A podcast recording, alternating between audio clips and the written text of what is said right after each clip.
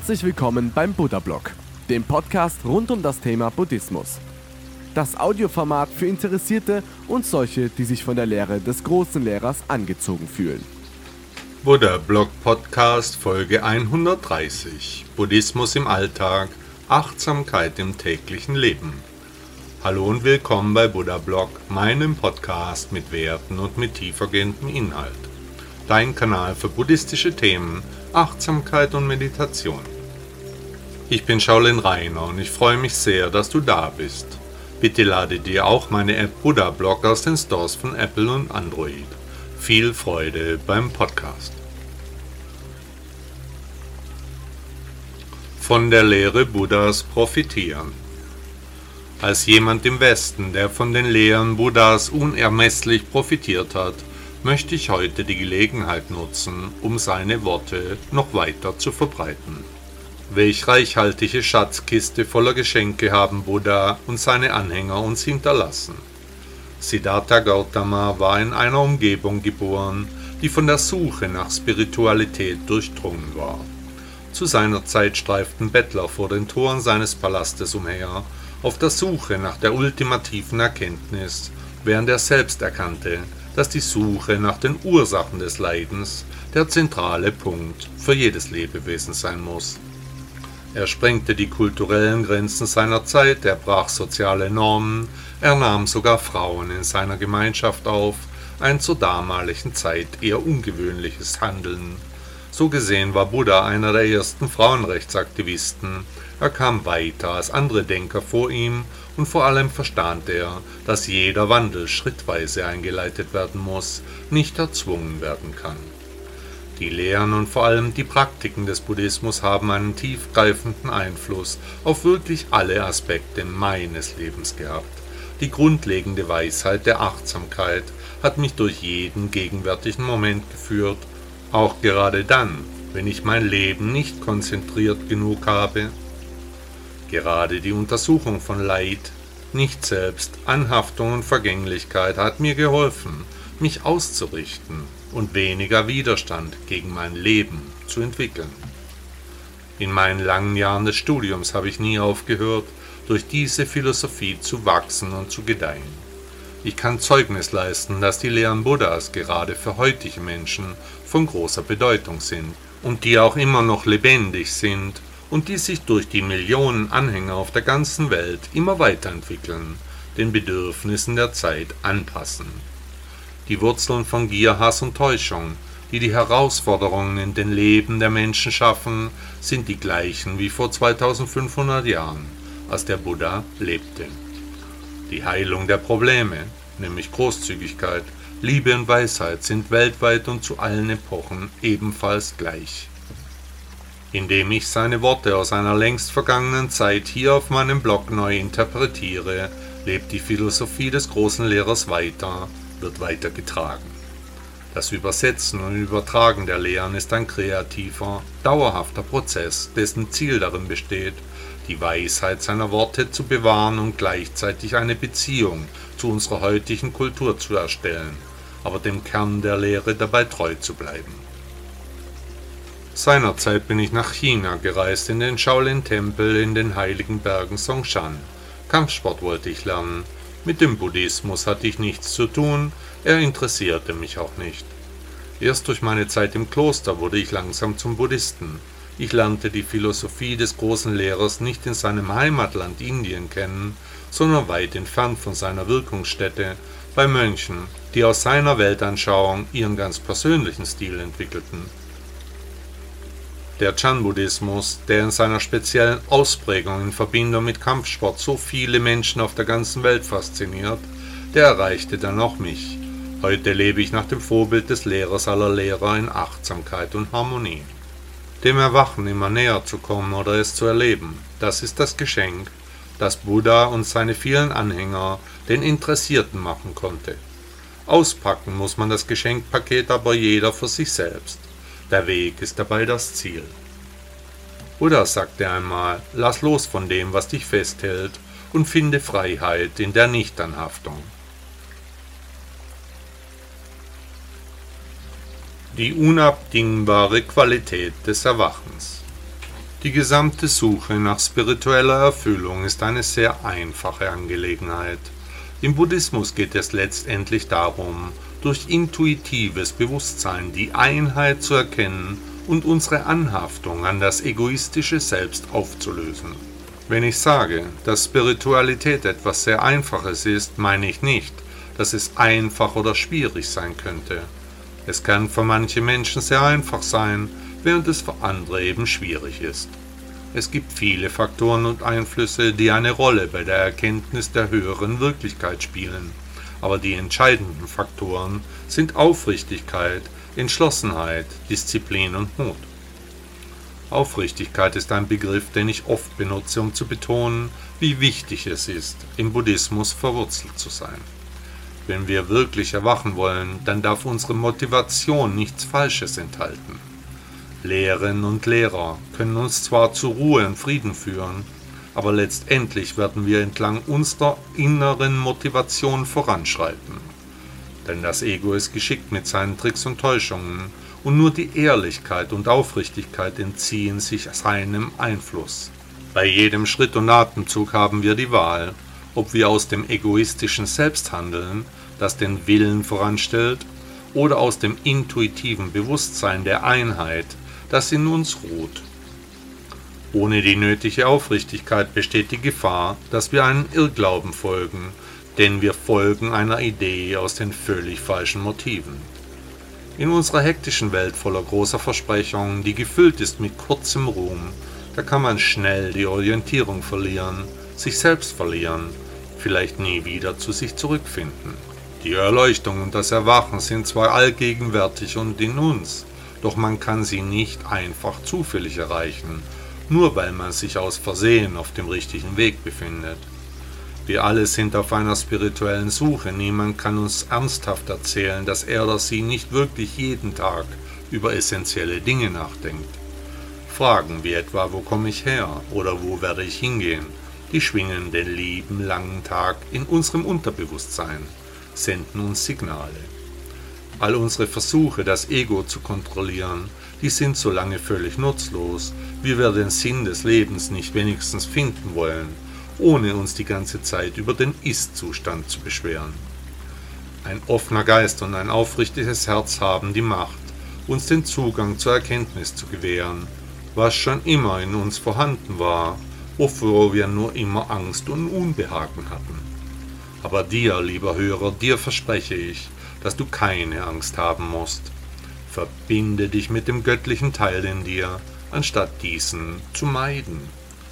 Wenn du ernsthaft bist, bist du aufrichtig und auch auf dein Ziel fokussiert. Du willst jetzt das Erwachen, wenigstens ziehst du seine Existenz ernsthaft in Betracht. Gut, das ist dein Fortschritt.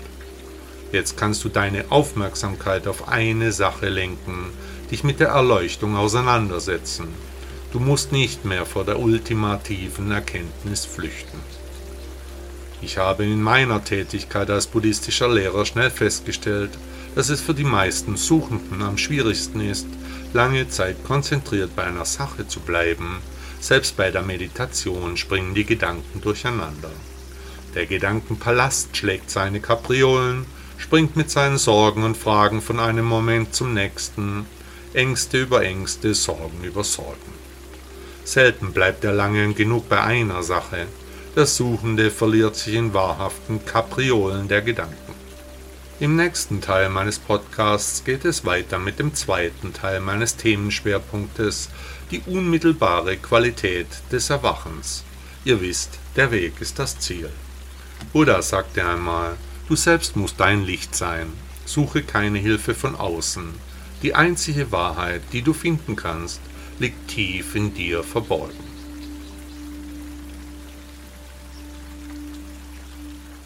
Die unabdingbaren Qualitäten des Erwachens Teil 2 Heute geht es weiter mit dem zweiten Teil meines Themenschwerpunktes, die unmittelbaren Qualitäten des Erwachens. Im Buddhismus ist es von großer Bedeutung, dass das Ego aber nicht den Gedankenpalast beherrscht, dieser sollte im Gegenteil frei und rein von nutzlosen Überlegungen sein. Kein Wenn, Wenn, Wenn, kein Hätte, Hätte, Hätte und schon gar keine Fahrradkette. Denke daran, dass die Erleuchtung aber darin besteht, deine wahre Natur zu erkennen und alle Anhaftungen an das egoistische Bewusstsein aufzulösen, nicht zu wollen, nicht zu wünschen, nicht zu werten. Hier kommt die Disziplin ins Spiel, denn nur wer dem Weg diszipliniert folgt, der wird auch ans Ziel kommen. Der Weg ist zwar das Ziel, aber das Erwachen liegt am Weg, so dass der Weg auch gegangen werden muss, nicht mehr und mehr Abzweigungen und Pausen den Pfad bestimmen dürfen. Hier gilt es, den Körper fit und wohl zu halten, denn er ist das Vehikel, der den Weg beschreitet.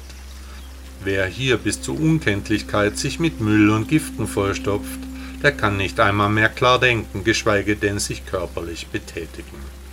Der Weg des Erwachens erfordert auch viel Mut, denn nicht nur unsere Sichtweise auf das Leben verändert sich im Lauf des Weges, sondern unser gesamtes Leben selbst wandelt sich völlig. Unser Umfeld, unsere Freunde, selbst die Familie wird die Veränderungen bemerken und nicht alle werden das, was sie sehen, auch gut finden.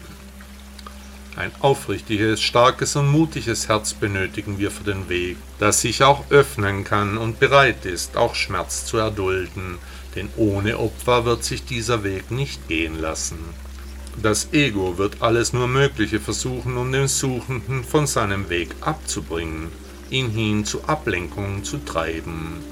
Wenn sich die Gewissheit über die wahre Natur des egoistischen Bewusstseins öffnet, empfindet das Ego zu Beginn dieses Übergangs häufig erst einmal nur Angst und Schrecken. Was wir nicht verstehen, davor haben wir Angst. Was der Bauer nicht kennt, das frisst er nicht.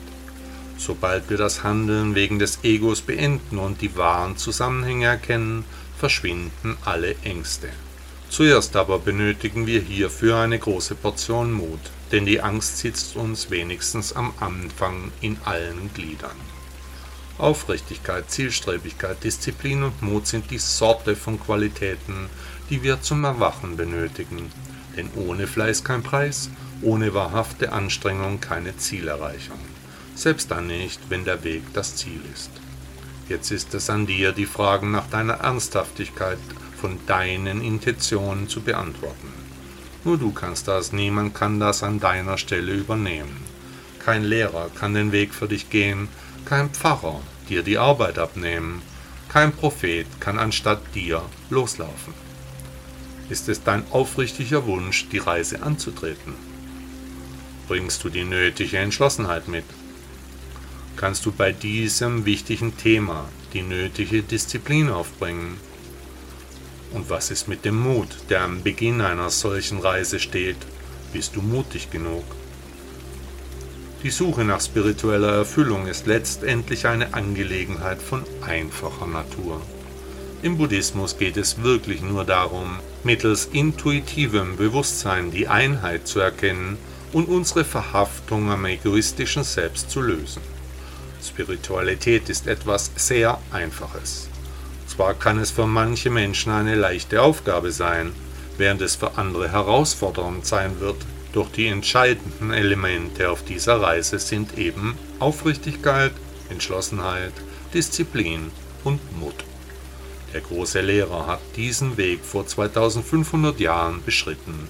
Viele Erwachte sind bereits vor ihm zur Erleuchtung vorgedrungen und auch nach Buddha sind unzählige Menschen erwacht. Das ist keine Angelegenheit, die, wie etwa in monotheistischen Religionen propagiert, nur einer Elite vorbehalten wäre, sondern das ist das Menschenrecht eines jeden Individuums. Wir alle können erwachen, von jetzt auf gleich, nur wir selbst haben es in der Hand, wir sind der Pilot unseres eigenen Flugzeugs. Wir geben die Richtung vor, niemand sonst. Und der Weg ist wie immer das Ziel. Buddha sagte dazu, Erwachen ist nicht, etwas Neues zu entdecken, sondern vielmehr zu erkennen, dass das, was du suchst, schon immer da war, tief in deinem Inneren.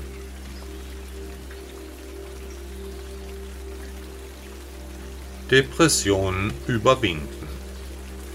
Wie du mit dem Buddhismus Meditation und Achtsamkeit nutzen kannst. Du bist nicht allein. Depressionen können einen tiefgreifenden Einfluss auf dein Leben haben und dich oft hilflos und verzweifelt fühlen lassen. Wenn du nach einem Weg suchst, mit dieser Herausforderung umzugehen, könnte der Buddhismus dir helfen, einen Weg der Heilung und des inneren Friedens zu finden. In diesem Text hörst du, wie du Depressionen mit Hilfe von Meditation und Achtsamkeit bekämpfen kannst. Die buddhistische Tradition bietet einen reichen Schatz an Lehren und Praktiken, die dazu beitragen können, das Leiden zu überwinden. Zentral in der Lehre des indischen Prinzen ist das Konzept des Leids und des Verlangens. Depressionen sind eine Form des emotionalen Leidens, das oft mit einer intensiven Identifikation mit negativen Gedanken und Gefühlen einhergeht. Die Praxis der Meditation spielt eine bedeutende Rolle bei der Überwindung von Depressionen. Sie ermöglicht dir, einen ruhigen und klaren Geist zu entwickeln, der dich befähigt, deine Gedanken und Emotionen besser wahrzunehmen. Durch regelmäßige Übung kannst du lernen, deine negativen Gedankenmuster zu erkennen und loszulassen, anstatt dich jedes Mal von ihnen überwältigen zu lassen. Beginne mit einer einfachen Atemmeditation. Setze dich an einen ruhigen Ort, schließe deine Augen und richte deine Aufmerksamkeit auf deinen Atem. Konzentriere dich darauf, den Atem ein- und ausströmen zu spüren ohne ihn zu kontrollieren. Wenn deine Gedanken abschweifen, bringe sie sanft zurück zur Atmung. Diese einfache Praxis hilft dir, den Geist zu beruhigen und dich auf den gegenwärtigen Moment zu konzentrieren. Der Buddhismus lehrt auch die Bedeutung der Achtsamkeit. Achtsamkeit bedeutet, mit vollem Bewusstsein im gegenwärtigen Moment zu sein und alle Erfahrungen ohne Urteile anzunehmen. Indem du achtsam mit deinen Gedanken, Gefühlen und Körperempfindungen umgehst, kannst du lernen, dich von negativen Gedankenmustern zu distanzieren und dich nicht mehr mit ihnen zu identifizieren. Nimm dir Zeit für achtsame Aktivitäten wie Spaziergänge in der Natur, das bewusste Essen einer Mahlzeit oder das Schreiben in einem Tagebuch. Diese Praktiken helfen dir dabei, dich mit deinem Inneren zu verbinden, Stress abzubauen und dich auf die positiven Aspekte des Lebens zu konzentrieren. Ein weiterer wichtiger Aspekt des buddhistischen Ansatzes zur Überwindung von Depressionen ist Mitgefühl. Und zwar Mitgefühl gegenüber dir selbst und auch Mitgefühl gegenüber anderen kann dir helfen, dich von negativen Selbsturteilen zu befreien und eine wohlwollende Einstellung dir selbst gegenüber zu entwickeln und auch andere Menschen in einem anderen Licht zu sehen. Indem du Mitgefühl kultivierst, erkennst du die gemeinsame Menschlichkeit aller Lebewesen und schaffst Raum für Heilung und Wachstum. Es ist wichtig zu beachten, dass der buddhistische Ansatz zur Bewältigung von Depressionen als Ergänzung zu einer professionellen medizinischen Behandlung betrachtet werden sollte. Depressionen sind komplexe Erkrankungen und es ist ratsam, eine ganzheitliche Herangehensweise zu verfolgen, die auch psychologische Unterstützung und gegebenenfalls medikamentöse Behandlung einschließt. Der Buddhismus bietet jedoch eine wertvolle Ergänzung zu diesen Ansätzen, indem er dir Werkzeuge und Perspektiven an die Hand gibt, um deine Gedanken und Emotionen zu transformieren.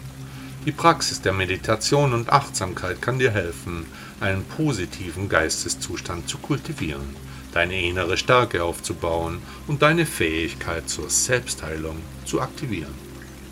Während du dich auf deinem Weg der Heilung befindest, sei geduldig und liebevoll zu dir selbst.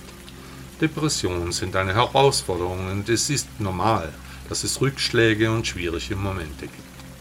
Doch mit der Unterstützung des Buddhismus und deiner engagierten Praxis kannst du schrittweise Veränderungen in deinem Leben bewirken und ein tieferes Gefühl des Wohlbefindens und der Lebensfreude erfahren. Denke auch daran, dass du nicht alleine bist. Es gibt buddhistische Gemeinschaften und Lehrer, die dich auf deinem Weg unterstützen können.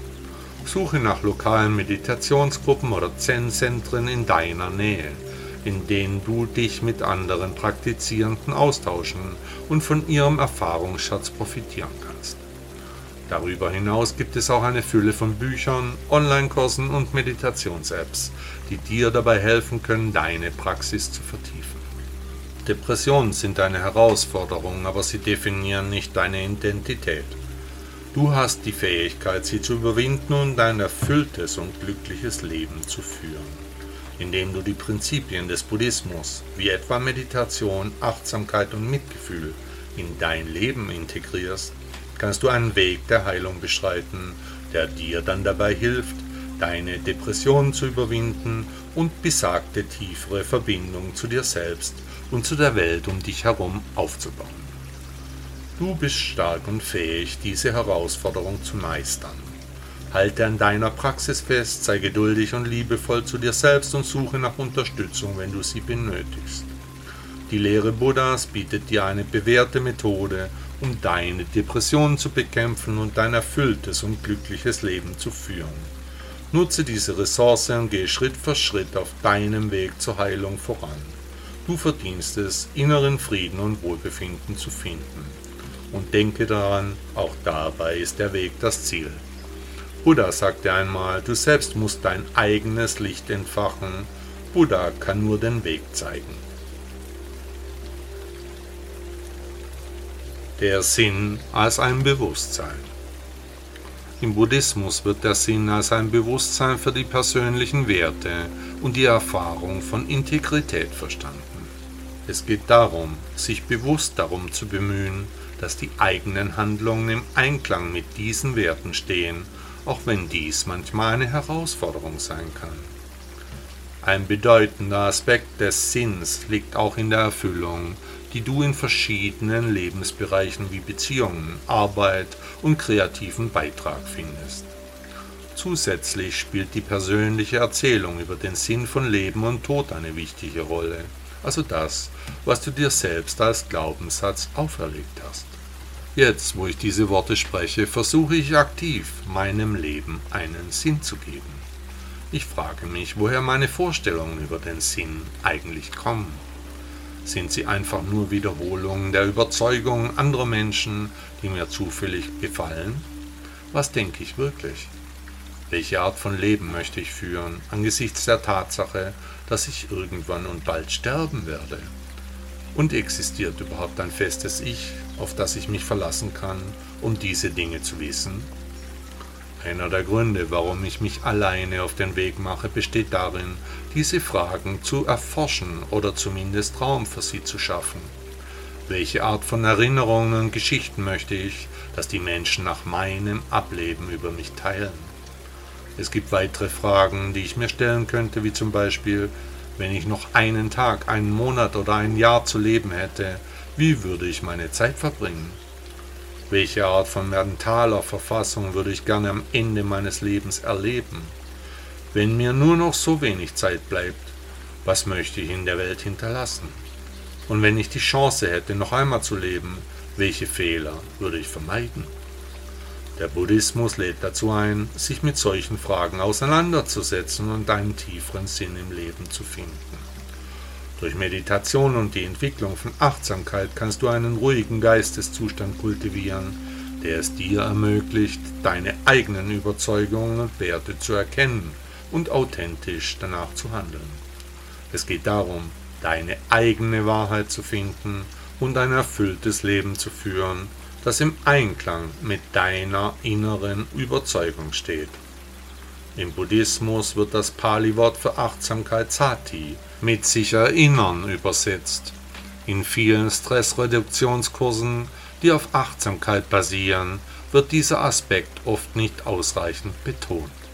Stattdessen liegt der Fokus eher auf Bedeutungen wie im Moment sein. Doch es ist wichtig, sich selbst daran zu erinnern, präsent zu sein, sonst gehen wir nur im Autopiloten durchs Leben und verpassen oft wichtige Dinge. In der Meditation hilft uns die einfache Absicht und Praxis, zur Atmung zurückzukehren, uns daran zu erinnern, was in unserem Leben von Bedeutung ist. Freundlich und großzügig zu sein, offen und klar. Das sind die Dinge, von denen ich mir wünsche, die einstmals über mich gesagt werden und nicht, er war sehr gut darin, sich zu betrinken oder er hat viel Fernsehen geschaut. Ich möchte auch, dass man sagt, dass ich entspannt und vorurteilsfrei war, denn es geht um den Mittelweg.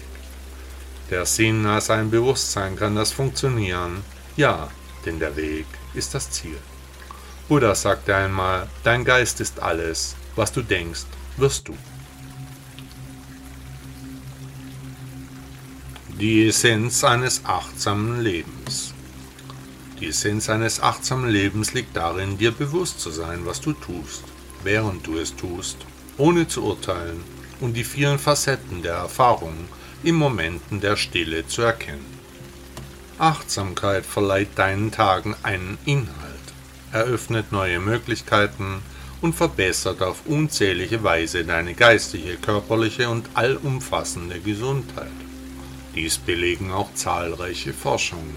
Es scheint jedoch, dass wir eine gewisse Disziplin benötigen, um unsere Trägheit zu überlisten.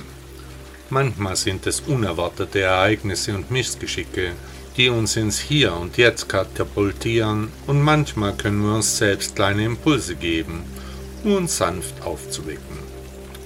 Wenn dich das Ausmaß deiner Gewohnheiten interessiert, dann betrachte doch einmal bei deiner Meditation die Position deiner Hände. Sind die Hände immer gleich? Nimmst du grundsätzlich dieselbe Handhaltung zum Meditieren ein? Dann sind die Gewohnheiten eindeutig zu sehr in dein Leben eingezogen. Es wird Zeit für etwas Neues. Auf die Idee mit Körpergewohnheiten gekommen bin ich bei einer Massage. Die Therapeutin sagte mir, dass die Verspannungen doch wohl von einer einseitigen Position kommen würden. Zuerst wollte ich das gar nicht glauben, doch sie insistierte, sie kenne sich mit Körpern aus, hier gäbe es alle Zeichen einer einseitigen Belastung. Die Therapeutin hatte mir zudem erklärt, dass die nach vorne orientierte Kopfhaltung beim Bedienen des Smartphones zu meinen Smartphone-Symptomen beitragen könnte. Entschlossen, mein Verhalten zu ändern, fing ich an, mich zu betrachten. Gleich bei der Meditation hatte ich ausreichend Zeit, meine Körperhaltung zu beobachten. Ich setzte mich in meine gewohnte Position auf dem Meditationsbänkchen, platzierte meine Hände wie üblich in meiner Mitte vor mir, eine Hand in der Schale der anderen. Nach meiner Massage war ich mir der Verbindung zwischen den verschiedenen Teilen meines Körpers sehr bewusst. Neugierig darüber, ob es einen Unterschied für mich machen würde, änderte ich die Position meiner Hand über der anderen, tauschte die Hände einfach aus.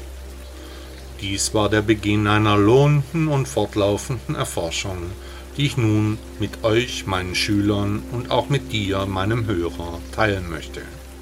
Wenn du Lust auf ein kleines Experiment hast, lege deine Hände während der Meditation in deinen Schoß. Welche Hand liegt üblicherweise oben es mag dir sehr vertraut vorkommen. Vielleicht schließt du die Augen und spürst, wie es sich anfühlt, etwas Raum zu schaffen. Dann wechselst du die Handposition und legst die andere Hand oben drauf. Wie fühlt sich das an?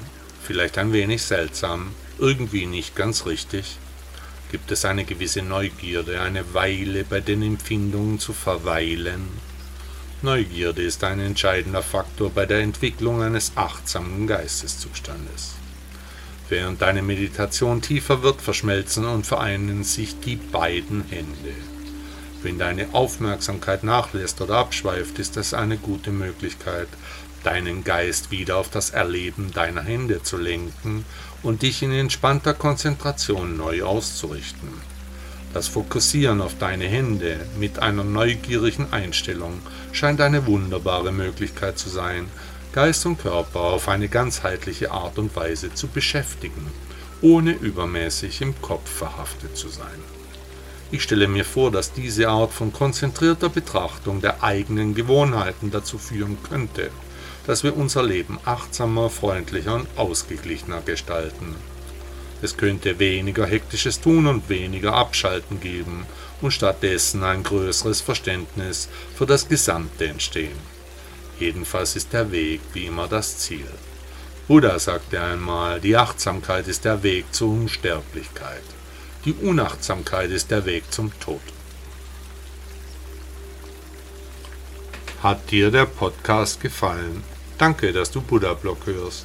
Ist dir aufgefallen, dass hier keine Werbung läuft, dass du nicht mit Konsumbotschaften überhäuft wirst? Bitte hinterlasse mir als Ausgleich eine Bewertung bei Google oder Apple Podcasts. Dankeschön und eine schöne Woche.